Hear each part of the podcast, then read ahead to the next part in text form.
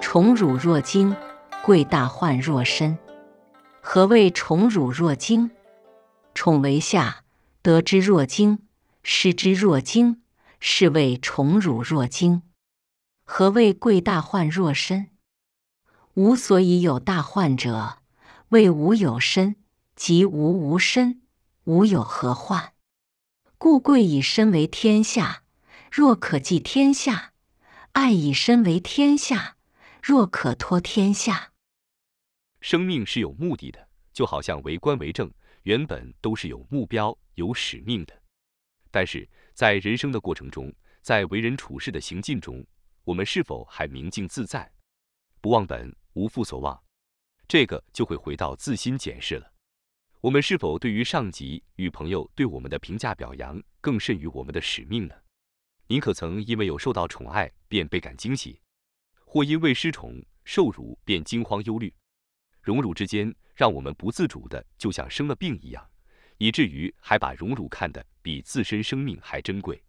我们有想过为什么会宠辱若惊吗？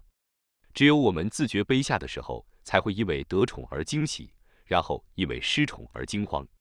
即便明知如此，在感情或工作中，我们仍难以隔离宠辱对我们心理及行为的干扰。人性也特别有意思。我们总是重视病症而忽视身体，把大病当作自身生命一样来对待，却不是好好养护身体。我们知道舍本逐末的道理，却时常明知故犯。我们应该知道，之所以人会生病，是因为身体没有照顾好导致的。没有了身体，那还会生病吗？所以重点是什么？重点是要把根源照顾好，把身体照顾好，才是解决病症的源头关键。一个懂得从源头落手、能够正本清源的人，才是一个可以被托付天下的人。对于一个懂得爱自己身体、照顾自己身体的人来说，治理天下就跟照顾自己的身体的道理也是一样的。天下应该交给懂这样道理的人来治理。我们来梳理一下，到底老子在这篇文章中想告诉我们什么？是不是想跟我们说要宠辱不惊，不要人家给我个好脸色，我们就开心的不要不要的？人家如果辱骂了我们，我们就要淡然处置。您认为老子是这个意思吗？我可以很负责任的告诉您，这个绝对不是重点。如果是，那《道德经》真的就是被拿来当讲道理的了。这部悲哀，《道德经》明明开头便说“道可道非常道”，如果这样还说了五千字大道理，那不是自长嘴巴了。我认为老子想表达的是，如果你会因为宠辱而惊喜或惊慌。那是因为你忘记了自己的使命，就好像你生病了，不去看看身体出了什么问题，忽略了什么照护，却是头痛医头，脚痛医脚。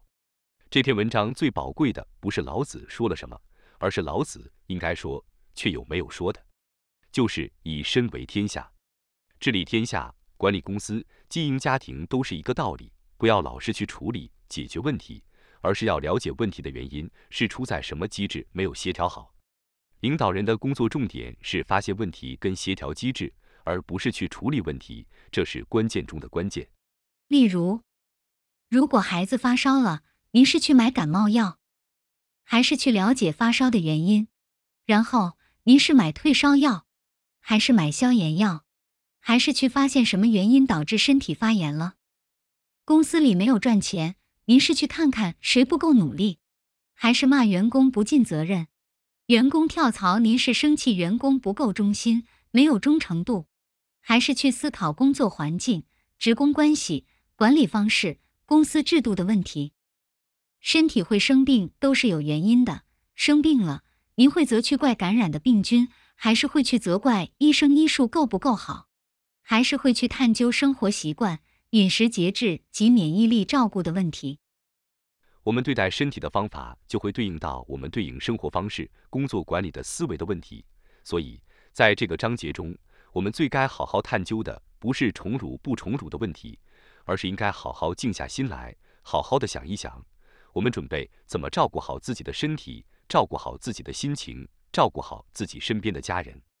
唯有我们拥有可以从生活、生命的本源入手并改善的思想与实践，我们才真正拥有可以做好事业、管理好企业的基本能力。因为这些核心的道理跟方法都是一致的。我这里简单说说如何照顾好身体的方法，然后对照看看，是不是也跟治理家庭、治理企业、治理国家都是一个道理。例如，身体最常发生的应该是感冒、伤风之类的病症。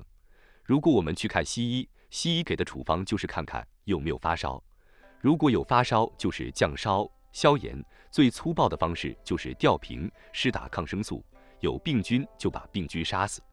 这西医大肆发展百年后的今天，我们都知道最后差不多是什么结果：身体的好菌、坏菌全部死光，甚至好菌活不下来，坏菌还有了抗药性。如果我们找到的是好的中医，那会怎么做呢？中医讲求的就是身体的阴阳平衡。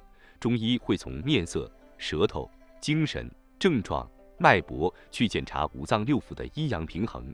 中医讲究的是恢复身体五脏六腑之间的协调性，让身体恢复原有的免疫力。